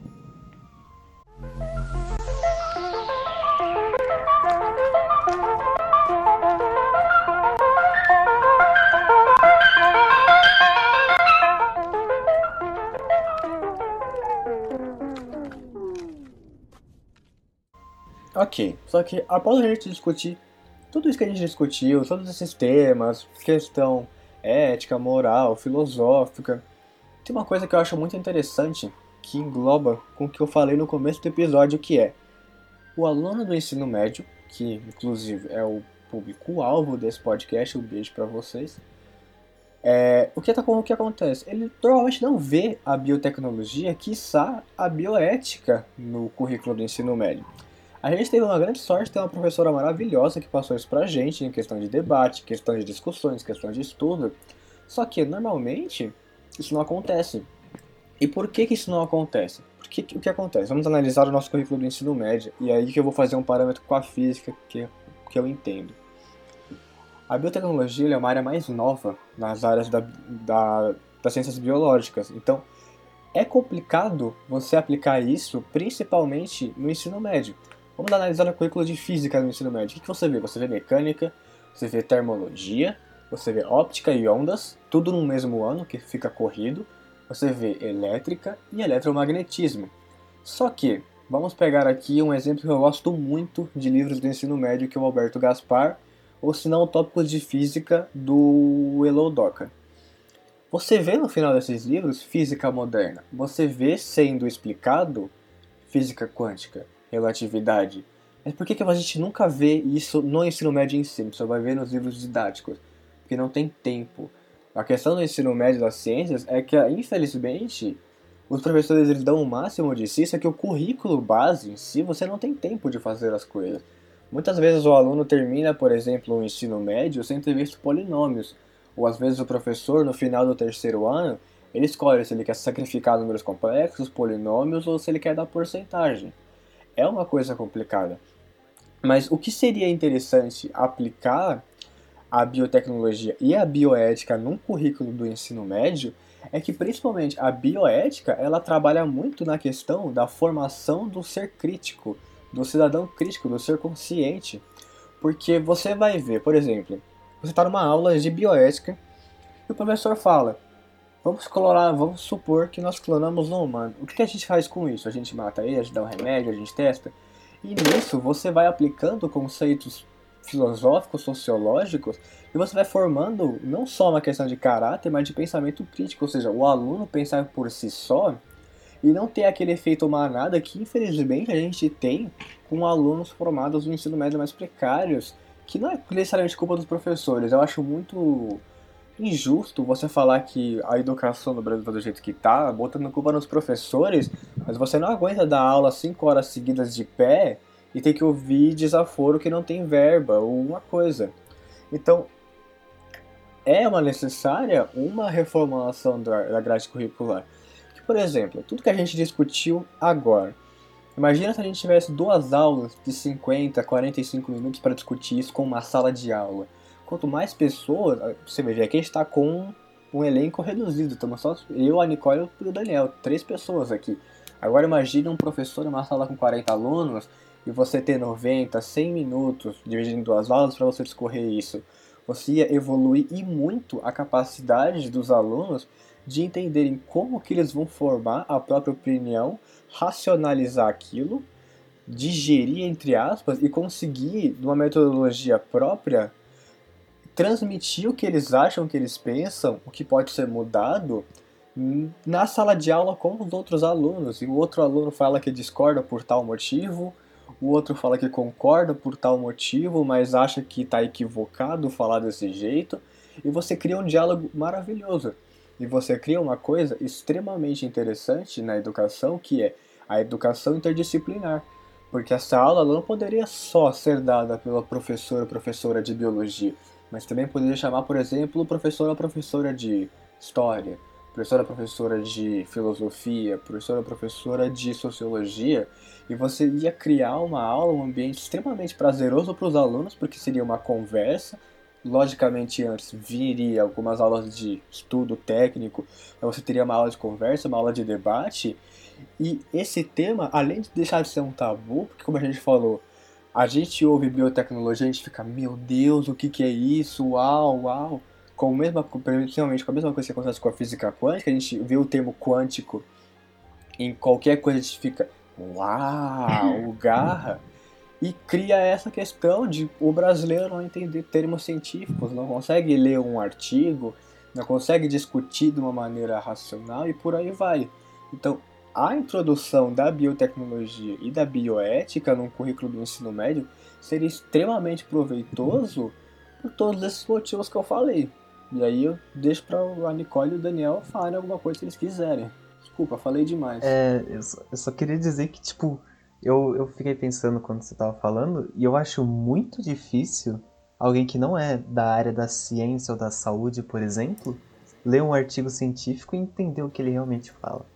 Sim, é, é, é muito complicado. Tanto que, assim, a gente chega na faculdade sem, muitas vezes, ter lido um artigo científico e a gente se depara com isso e tem que lidar com isso, muitas vezes, de uma forma muito, muito acelerada. E é uma coisa que, se fosse introduzida no currículo, ou se fosse introduzida pelo menos de forma parcial no ensino médio, já ia ajudar bastante. Então, assim, eu acredito que a biotecnologia, ela, ela vai entrar de uma forma muito mais muito mais pesada no, no currículo do ensino médio daqui a alguns anos, eu acredito de verdade nisso, porque a tecnologia é uma área que cresce, é uma área que o mundo é dependente. Então, é, é uma coisa que, que eu reflito bastante sobre, a questão de que o ser humano fez merda. Então, hum, e a bio, é a biotecnologia que vai resolver isso. É a biotecnologia que trabalha para isso. E é a biotecnologia que vai trazer vai trazer o progresso para que, que o mundo continue. E então, eu acredito que ela vai ser, vai ser, vai ser muito discutida é, no currículo do ensino médio ainda. Até porque é, boa parte dos alimentos. Entrando na parte de, de future, vocês querem entrar na parte de future agora? Vai discorrendo, se a gente entrar, a gente entrou. Ok, beleza. Uh, é, até porque assim, é, quando a gente pensa em biotecnologia no futuro, a gente imagina um mundo da pá virada, né? Então, só que, só que não. Então a gente a gente tem biotecnologia, por exemplo, na área de alimentos. A gente. É, a, a, a, população está crescendo mais a cada dia, vai continuar crescendo. Então a demanda ela, ela cresce mais, os padrões eles crescem mais. A gente tem o movimento vegano crescendo mais a cada dia. Então, é, a, e a biotecnologia que vai resolver esses problemas. Então, então atualmente a gente já tem, por exemplo, é, leite que é produzido sem a vaca, é, para uma empresa que, se eu não me engano, o nome é Perfect Day, maravilhosa. A gente já tem clara de ovos sendo produzida sem a galinha, a gente tem carne de laboratório. É, então, e, e vão, vão ser esses, esses produtos, esses processos que vão moldar o nosso mercado no futuro. E isso é muito importante a gente pensar. A questão de que na lavoura, boa parte das plantas no futuro também vão ser transgênicas. Atualmente a gente tem uma, uma grande cultura transgênica, especialmente no Brasil, especialmente de soja, milho que já, já fazem parte de muitos produtos que a gente consome atualmente. Então, o Doritos que você come, ele é feito com milho transgênico, o óleo que você usa, ele é feito com soja transgênica. Isso vai crescer muito mais é, no futuro, com toda certeza. No sentido de que a gente vai ter muito mais problemas é, ambientais para resolver, a gente vai ter muito mais problemas é, ecológicos para resolver, o solo vai estar muito mais escasso e vai ser a biotecnologia que vai resolver isso, vai ter uma nova revolução verde, muito provavelmente. Então, é, uma vez que a biotecnologia ela esteja presente dentro da nossa vida como um todo, ela já está, mas vai estar mais ainda, é, a gente vai precisar discutir. Então, é, não foi sempre que teve história na grade, mas agora tem porque a gente precisa discutir. Então, a biotecnologia ela surge como uma nova área do conhecimento, uma nova área científica, não somente uma vertente da biologia. Então, e, e, e essa área, ela vai ser muito importante para nos manter como seres humanos e para nos manter como. para nos manter no futuro, né? Então, ou a questão das doenças também. É, pô, já tem atualmente é, diversas pesquisas com relação a, a, a vírus HIV com, com CRISPR-9 e que, assim, já estão muito, muito avançadas a questão de que o que, que pode acontecer para tratamentos do câncer no futuro. Será que um dia a gente vai conseguir tomar uma, tomar uma injeção e nosso câncer foi curado? Será que isso vai acontecer? Se for acontecer, se for possível, isso vai vir a partir de biotecnologia. E vindo a partir de biotecnologia, isso faz com que seja uma área muito importante. E sendo uma área muito importante, tanto no Brasil como no mundo, ele vai entrar dentro do, do currículo, muito provavelmente, eu, eu acredito muito. Que, que essas discussões elas vão crescer a ponto de, de terem debates viáveis, inclusive quando a gente fala de alunos do ensino médio. Já são, mas vão se tornar mais ainda. E a gente precisa levar em consideração que não vem de um dia para o outro essa questão de, de coisas diárias chegarem para a discussão do ensino médio, porque no ensino médio, a gente, como o Guilherme já falou, a gente tem pouco tempo e a gente não tem um viés intelectual tão grande para discutir sobre isso. Eu não tinha um viés tão um viés para discutir sobre biotecnologia no ensino médio. Eu tentava e muitas vezes falhava, e eu cheguei na faculdade e tive um baque. Mas. E talvez essa questão de, de, de um dia ser discutida, ela vai precisar ter muito conhecimento, a gente precisa ter muita base ainda para ser construída. Então ainda não tem, e ainda não, e ainda não ter prejudica muito alunos do ensino médio prejudica muito alunos do ensino médio que vão se tornar é, pessoas dentro de uma, de uma sociedade que, que vão trabalhar, que vão opinar, que vão votar, que vão, que vão fazer todos os seus, seus deveres como cidadão, como cidadãos. E, e, e bom, e, e, essa questão de não ter ensino médio, não ter. Não, a gente não discutir sobre isso, a gente ter a biotecnologia como, uma, sendo, como sendo uma coisa muitas vezes utópica, faz com que a gente não aceite os seus avanços. Então, quando os transgênicos eles chegaram com uma, uma proposta de, de, de ter ali uma lavoura pequena no Brasil de, de planta transgênica, foi um baque, porque como assim a gente vai comer uma planta que foi geneticamente modificada? Esse medo, ele está presente em toda a ciência, especialmente na biotecnologia, porque mexe com uma coisa que está dentro de todos nós, né? Mexe com o nosso DNA. Então, é, mas eu acredito que discussões elas vão ser feitas, como, porque, como eu já disse anteriormente, né? É, biotecnologia cresce mais a cada dia, cada vez mais a gente fica dependente dela. Então, é, é, é lutar para ter efetivamente, né? No futuro eu só imagino aquelas impressoras de comida aparecendo em toda casa que tiver. Impressora de comida é o futuro. Não, mas saiu esses dias, não sei se vocês viram, que um laboratório em Israel fez uma, um bife em impressora 3D. Sim, eu vi, muito, muito interessante essa matéria.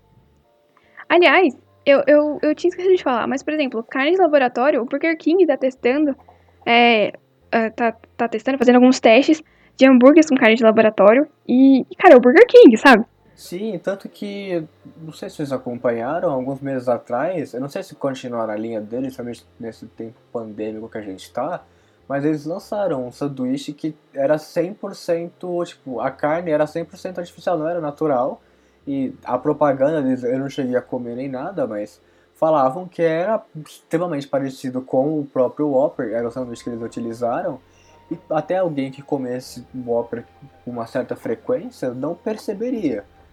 Aí vem essa, aquela questão, porque nós temos um consumo de carne e de vegetais extremamente desenfreado hoje em dia pelo nosso método capitalista de produção, onde basicamente um terço disso vai para o lixo, a gente não aproveita. Então o problema não é mais a gente estar tá produzindo por uma demanda, não, a gente está produzindo para jogar no lixo. Ou seja, o nosso consumo de carne ele deve ser repensado, o nosso consumo de vegetais deve ser repensado a maneira da gente se adaptar a esses novos tempos. A gente precisa ter 100% das nossas ações embasadas num conhecimento e numa preocupação ambiental. Porque a gente está vendo, 2020 colapsou várias coisas por culpa que, nossa, culpa do ser humano, que não teve responsabilidade é, ambiental nenhuma. Ou você acha que uma nuvem de areia do Saara indo praticamente para os Estados Unidos, uma chuva, de, uma chuva de gafanhotos e um vírus que veio de um mamífero ou veio de outro animal, no mesmo ano é, é simplesmente coincidência. O uh, magiquinha. Hehe, alguém está jogando The Sims e está querendo matar a gente. Não. Isso é um processo que vai acumulando de anos em anos. E a gente fala, os, especiali a gente, os especialistas falam, ei, vai na bosta, ei, essa ação tá errada, isso vai cobrar uma hora. E bem, a hora chegou, a, obra, a hora cobrou. Eu sei que a gente está tangenciando um pouco o assunto, mas se a gente parar a pensar, existe uma estatística que em 2050, 2050, daqui a 30 anos, o número de refugiados climáticos chega a basicamente uma população do Brasil. Ou seja, só pessoas refugiadas porque o lugar que elas vivem virou um deserto, virou um pântano. Porque a gente não tem controle nem responsabilidade alguma para, tra para tratar do nosso ambiente. E só encerrando essa pauta educacional para a gente uh, continuar mais na biotecnologia, essa questão da biotecnologia ter que ser entrar ter que ser incluída no currículo do ensino médio é extremamente importante, juntamente com outras áreas da ciência, porque o que eu mais vejo são alunos do ensino médio que já se formaram e falam que a ciência está parada. Por simples fato de eles não terem noção alguma do que está acontecendo, porque eles não viram nada da modernidade no curso deles. Não viram a biotecnologia, não viram as áreas da física moderna, não viram os novos avanços da química, principalmente com é, novos materiais que podem ser formados, e tem essa impressão de que a ciência está parada e que nada vai mudar. Então, é extremamente necessário que a gente reformule esse currículo para que o cidadão se forme no ensino médio e tenha noção do que, é uma sociedade científica e o que está sendo feito agora, o que está sendo estudado e por que está sendo estudado e como que isso influencia no dia a dia. É uma pauta interessante de se escorrer.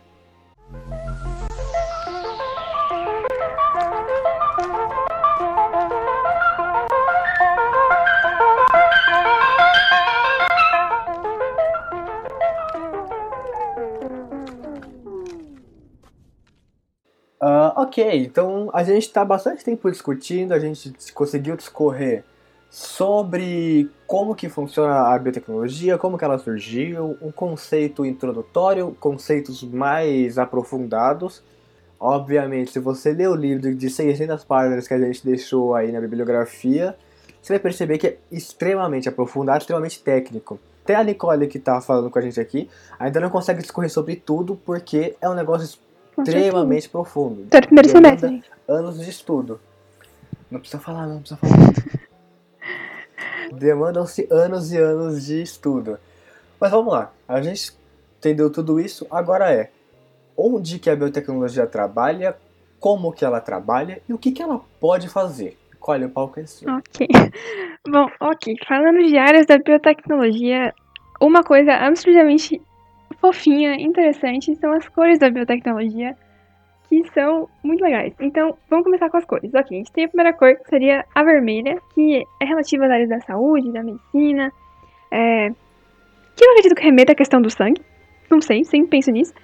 Daí tem a parte de biotecnologia amarela, que seria o, a porção de alimentos, né? Alimentos tanto que são tanto de projetos, tanto já produzidos, a questão de melhoramento nutricional de alimentos, é, a biotecnologia azul é de recursos marinhos.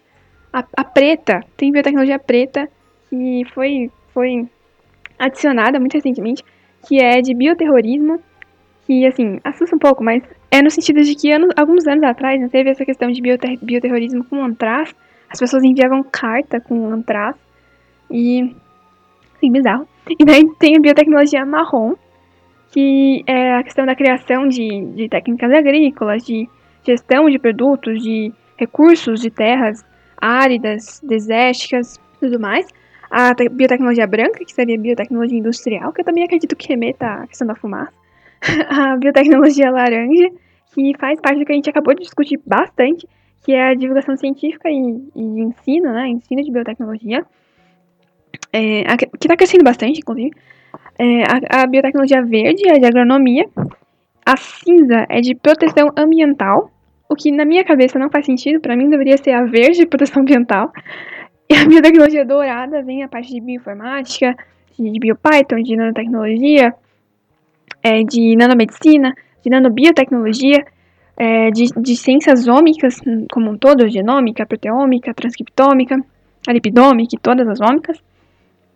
É, a biotecnologia roxa, que seriam a mais as questões que a gente também discutiu bastante, que seriam as questões filosóficas, éticas, é, de legais em torno da biotecnologia. E é isso, essas são as cores. E daí algumas áreas da biotecnologia mesmo, né, alguns exemplos, começando pela biotecnologia na parte de energética, né, então a gente tem a produção, que, que, tá, que é um debate muito atual, da questão do, do etanol, do biogás, de alguns outros combustíveis à base de biomassa, é, a questão de. Tem uma pesquisa muito interessante na, na USP, que com os colegas meus fazem, inclusive, muito interessante. A questão de, de produção a partir de, de álcool, de, de, de fermentação de leveduras. É, a questão de, de biotecnologia, biotecnologia industrial, a produção de moléculas como butanol, acetona, glicerol, é, ácidos, vitaminas, é, as mais numerosas enzimas possíveis é, também algumas, alguns produtos para a indústria têxtil, é, indústria de detergentes, tudo mais. A questão dos anticorpos monoclonais, que também está tá bem, bem alta, né, utilizado por diversos tratamentos. É, a questão ambiental, de recuperação de petróleo né, a partir de micro-organismos, né, a partir de processos metabólicos de micro-organismos. A questão da biorremediação também a partir de processos metabólicos de biotransformações, é, com tratamento de, de água, tratamento de lixo, eliminação de poluentes, Uh, a questão da agricultura, que é absurdamente importante, né, que foi uma das bases da biotecnologia, é, de adubagem, de biopesticidas, biofertilizantes, a, a, as, umas mudas de plantas livres de doença a partir de alguns processos de modificação genética, é, algumas mudas também a partir de alguns processos de modificação genética para áreas de reflorestamento, uh, plantas com, com, das mais, com as mais diversas características incorporadas relacionadas à área de transgenia, um, a, também plantas, é, produtos, plantas tanto comestíveis quanto não comestíveis, é, modificadas com relação às, às, comestíveis, principalmente aquelas relacionadas com maior valor nutricional, plantas também resistentes a pragas, é, para farma, farmacogenética também, isso é muito importante, a questão de, de melhorar condições de cultivo, é, como por exemplo a seca, a salinidade e tudo mais. A parte de pecuária também entra bastante com essa parte de agricultura, né? Então, questão de, de embriões, a questão de biópsia de animais para poder produzir as carnes de laboratório. É, que mais? Pensar a parte de, de vacina também, dentro da pecuária, a questão de testes, testes pré-clínicos ou não, a questão de medicamentos para uso veterinário, a parte de alimentação também entra bastante, a questão da, da, a questão da própria panificação, né? Porque tem um processo, tem uma fermentação, tem uma biotransformação.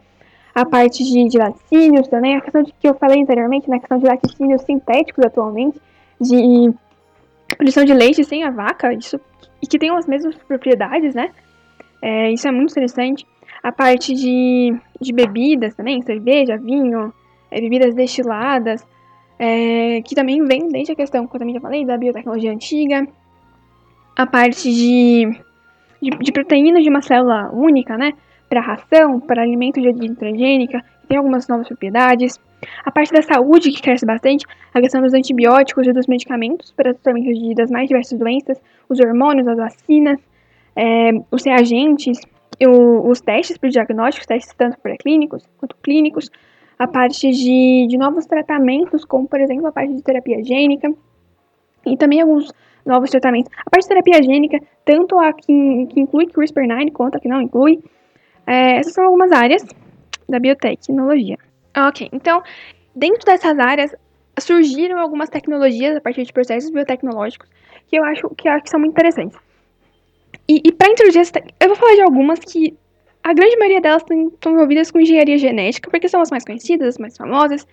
E então, para introduzir, eu acho interessante falar um pouco sobre o que seria engenharia genética. Bom, ok. Engenharia genética são um conjunto de processos, de, de, de processos mesmo, que permitem a manipulação genômica de micro-organismos vivos com um, consequências de alteração nas capacidades dessa espécie. É, essa possibilidade de alterar a potencialidade genética de organismos ela resultou da, da, da colaboração entre as chamadas bio, biociência básica e ciência aplicada, né? Desde, desde a parte de microbiologia até a parte de processos fermentativos, né? Então, é, ok. Então, além disso, dentro da engenharia genética, a gente tem as técnicas que são derivadas de DNA recombinante.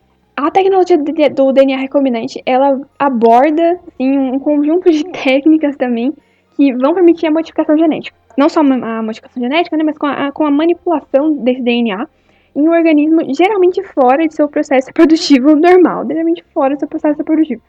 E, em outras palavras, ela vai permitir assim, a, a transferência de informação genética de um organismo para o outro a partir de alguns, alguns certos, de alguns protocolos experimentais. É muito importante falar que a engenharia genética ela tem um, um controle muito pesado, porque são processos muito complicados. Então, é, é, é, muito importante a gente pensar nisso quando a gente tem medo de, de consumir, de comprar algo que seja feito a partir de engenharia genética. Tem um controle muito, muito pesado. Além disso, é, também tem a questão de, dentro da tecnologia do DNA recombinante, a parte de isolamento, manipulação, inserção de DNA num hospedeiro a partir de um vetor, que é vetores desde bacteriófagos até vetores nanoestruturados, plasmídeos. Plasmídeos são os mais comuns. E, que, e isso tudo visando expressar um gene que tem uma sequência que vai codificar uma característica deste vetor. Bom, o, teve o, o Paul Berg, né, em 19, 1972, se não me engano, nos Estados Unidos, que ele fez o primeiro experimento bem sucedido de RDNA, de RDNA, DNA recombinante, é, ligando duas cadeias de DNA, ele ligou duas cadeias de DNA é, do, de, um, de um bacteriófago, junto de um, de um operão de lactose de Escherichia coli, e depois inseriu esse DNA no vírus SV40, se eu não me engano, e, e, e por isso ele ganhou o Nobel de Química em 1980. E, e, e o Berger, assim, essa questão dele conseguir juntar duas cadeias diferentes de DNA acelerou bastante os conhecimentos de, do que seria a engenharia genética que a, gente, que a gente conhece hoje. É claro que depois surgiram outros processos, mas o, o Kohlberg ele foi extremamente importante. Bom, ok, então dentro dessas áreas de engenharia genética a gente tem algum, algum, algumas tecnologias que foram muito importantes. Começando com o CRISPR-9. O CRISPR-9 ele é uma maquinaria adaptativa de defesa que permite para bactérias, que permite bactérias elas se protejam de uma invasão ou uma reinvasão de um, de um determinado bacteriófago, um, um transposon, é, ou algum tipo de plasmídio também, que muitas vezes seja nocivo. É, então, ele, ele é um sistema de defesa imunológica bacteriano que vai utilizar um sistema enzimático para poder clivar o DNA de algum invasor a partir de uma endonuclease chamada Cas. Clivar, então eles vão cortar o DNA desse invasor. Ele vai cortar o DNA do vírus com o objetivo de se livrar desse perigo. Então, o, o CRISPR-9, ele, ele é um, um, um, loco bacteriano que vai codificar é, um, alguns pequenos RNAs guias de maneira integrada. E ele está envolvido no processo de imunidade antiviral de crise de bactérias, como eu disse, e alguns também alguns outros é, procariotos. É, então, assim, o CRISPR-9 é baseado nesse processo biológico natural. E os pesquisadores eles desenvolveram essa técnica de CRISPR-Cas9 é, que vai utilizar com base em um, um RNA guia e, e, apenas uma proteína, que seria a Cas9, ainda nuclease Cas9. E o, o, procedimento, o elemento central dessa técnica é uma endonuclease que vai ser direcionada até um alvo específico de clivagem, de corte, por meio de, um, de, um, de uma RNA guia. Então vai ser uma enzima que ela vai clivar, ela vai cortar o DNA em um determinado ponto. E, e devido a isso, né, a, a o Cas9 ele é classificado como uma, uma RGen, então frequentemente o CRISPR-9 é referido como uma técnica de edição genética, e então, ou, ou, seja, ele vai ser capaz de alterar a sequência nucleotídica, a sequência de bases nitrogenadas do nosso DNA de alguma forma. Essa alteração ele vai, ela pode ser de diversos tipos, né? Então ela pode ser de, é o nome? Deleção, inserção, é, substituição, essa substituição de um ou alguns poucos nucleotídeos, nunca é muito nucleotídeo, nunca é uma sequência tão grande, então, de um ou alguns poucos. É, também pode ser de deleção de alguns outros elementos genéticos, ou integração de elementos genéticos, é, como por exemplo transgênios. E, e, também, assim, eu, eu acho importante dizer que o CRISPR ele pode ser utilizado para fins que não de edição genética. Porque muita a gente pensa que o CRISPR como somente edição genética, pá. Mas não. Ele também pode ser utilizado, por exemplo, a marcação de DNA, para expressão gênica, para regulação de expressão gênica, para clivagem de RNA, para como é que é o nome? Para mapeamento de genes e também para rastreamento de, de, de, de RDNA, isso é, isso é RDNA, meu Deus, para mapeamento de RNA. E, e, é muito importante quando a gente fala de, de biomarcas, né, de biomarcadores. É basicamente assim o processo. Então, quando você fornece um DNA doador, um DNA hospedeiro, é, um DNA hospedeiro, não, um DNA doador mesmo, um DNA de um DNA que tem o alvo de ser expressado, é, um DNA transgênico ele vai poder ser criado, enquanto na ausência, na ausência de, um doador, de um DNA doador, a quebra da dupla fita de DNA ela vai ser reparada pela, pela célula hospedeira e vai resultar na inserção na exclusão, em algum outro processo, interrompendo o quadro de leitura aberto de um gene. Então, é, então é isso, isso é CRISPR-9. E, e foi descoberto em 2017, num artigo publicado pela Nature, né? E foi, foi, foi publicado por, por alguns pesquisadores cujo nome eu não sei falar como é, é o nome. É o, Shibata, na, na Universidade de Kanazawa, se não me engano. Teve o, o Nishimazu, em, na, na Universidade de Tóquio. E eles, e eles mostraram né, a ação do CRISPR pela primeira vez. E, e isso foi um marco muito importante, porque o CRISPR ele é utilizado muito atualmente para tratamentos, para pesquisas com, com terapia gênica engenharia genéticas de, de, diversas outras áreas. E ele é muito importante eu acredito que ele vai ser né, um, um dos marcos do futuro aí para tratamento de, de terapia gênica de diversas doenças, como por exemplo o HIV. Bom, agora partindo de CRISPR-9, indo para uma outra área que seria a transgenia. É, ok, transgenia é um tema que é debatido atualmente de uma forma muito, muito grande, né? E tem, assim, quando a gente fala de transgenia, a gente tem um incômodo na definição. Então, ela acaba sendo muito simples. Então, muitas vezes, somente a questão de transferir um gene de uma espécie para outra. Porque a gente tem, nessa definição de transgenia, né, a gente tem que um organismo geneticamente modificado, ele é um organismo que passou por algum tipo de engenharia genética. Já um transgênico, ele é um organismo que não só passou por um, por um tipo de engenharia genética, ele não só é um AGM, mas ele também é um, organismo que, em que houve uma transferência de gene de uma espécie para outra. Só que a gente tem algum, algumas incômodas nessa definição atualmente, que seria a questão de que o material genético que está sendo introduzido, ele não necessariamente precisa ser de outra espécie. Muitas vezes ele pode ser até peso do próprio paciente, como é no caso de terapias gênicas, e ainda assim não deixa de ser uma transgenia. É, além disso, ele não necessariamente, o gene não necessariamente ele precisa ser introduzido. Às vezes são partes de um gene, é, então, partes da região reguladora ou codificadora, e também nem sempre é necessário que o, que o transgênio ele seja é, transmitido às células descendentes. E a gente tem isso muitas vezes na, definição de transgenia, de que tem que ser transmitido, tem que ser hereditário, não, não necessariamente. É, além disso, é, alguns procedimentos fundamentais da biotecnologia envolvendo transgenia, é importante citar, são a questão de, assim, fazendo um, um apanhadinho de como se faz um transgênico. Você tem o isolamento e a manipulação do DNA.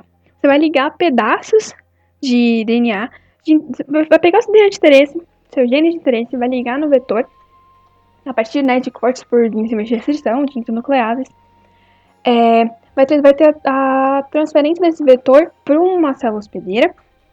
E também, essa parte também vai se compactuar muito na clonagem, né? Então, muitas vezes, os termos clonagem e transgenia, por mais incrível que pareça, eles podem se, podem se equivaler, é, porque eles têm muitas, muitas etapas comuns, que seriam essas etapas comuns. Essas muitas etapas comuns, que seriam principalmente a parte de, tecnologia, na metodologia do DNA recombinante. É, e, e, é isso. Então, transgênicos é, é assim que se produz, basicamente, né? Então, você tem um DNA, você vai isolar o seu DNA de interesse, vai colocar no seu vetor, colocar no seu vetor, tá no vetor, vai inserir dentro do, do seu hospedeiro. Esse vetor, geralmente, como eu já disse, não é um plasmídio, ou um vetor nanoestruturado, ou um bacteriófago vai inserir no seu hospedeiro, esse hospedeiro ele vai expressar. Por que geralmente é um plasmídio? Porque a gente, a gente tem que. Bactérias assimilam plasmídio de uma forma muito fácil, né? Porque o seu. É o, é o seu próprio, o seu o próprio tipo de material genético. E também porque os plasmídios, eles possuem um, uma autoduplicação. Então eles vão se autorreplicar. Então a gente não precisa necessariamente da maquinaria de replicação bacteriana. Os plasmídios eles conseguem ter essa própria, esse processo independente que é muito interessante quando a gente precisa de uma expressão desse, desse DNA. É, a gente tem a, a transgenia em, em, plantas em animais. É, a transgenia em plantas, ela, ela, ela leva em consideração principalmente bactérias fitopatogênicas, então, que induzem a formação de, de, de galhas, de tumores vegetais por meio de plasmídio. Também tem a, a questão da infecção de, de tumores envolvendo transgenia, a integração e expressão de genes codificadores por regiões de plasmídio, tem a substituição de genes não essenciais por plasmídios por transgenes, e a transgenia em plantas é muito importante porque a transgenia em plantas, como como eu já disse também, ela está presente no nosso cotidiano, porque a gente, a gente come coisas que são feitas a partir de plantas transgênicas, a gente come plantas transgênicas e, e tende a crescer cada vez mais. Então, assim, o transgênico. E a questão do, de bioética também, a questão de discussões populares envolvendo transgenia, o fato de que, assim, transgênico é perigoso, porque é, muitas, muitas pessoas têm, têm medo de comer transgênico, né? Então, tem medo de comer soja, porque é transgênico, sabe? Então, transgênico é perigoso? Pode ser, mas qual a tecnologia que não é, né? A questão de, de transgênicos no Brasil é a questão, é, é assim, quando foi, quando transgênicos eles estavam no seu processo, assim, estavam muito incipientes na, na agronomia brasileira, foi prometido que os transgênicos eles diminuiriam a utilização de agrotóxicos. Só que não foi o que aconteceu. Atualmente tem um aumento da, da utilização de agrotóxicos com transgênicos. E daí muita gente culpa a transgenia nisso. Só que não é a questão. O ponto é que não, muitas vezes os transgênicos eles não são feitos para serem para eles não dependerem do agrotóxico. Eles são feitos para serem resistentes ao agrotóxico, para não sofrer nenhum dano quando, quando o agrotóxico ele for utilizado. Então, o problema não está no transgene, o problema está na forma como a transgenia é utilizada. Isso a gente pode. é análogo a diversas, a diversas aplicações tecnológicas, né? Rapidinho. Oi.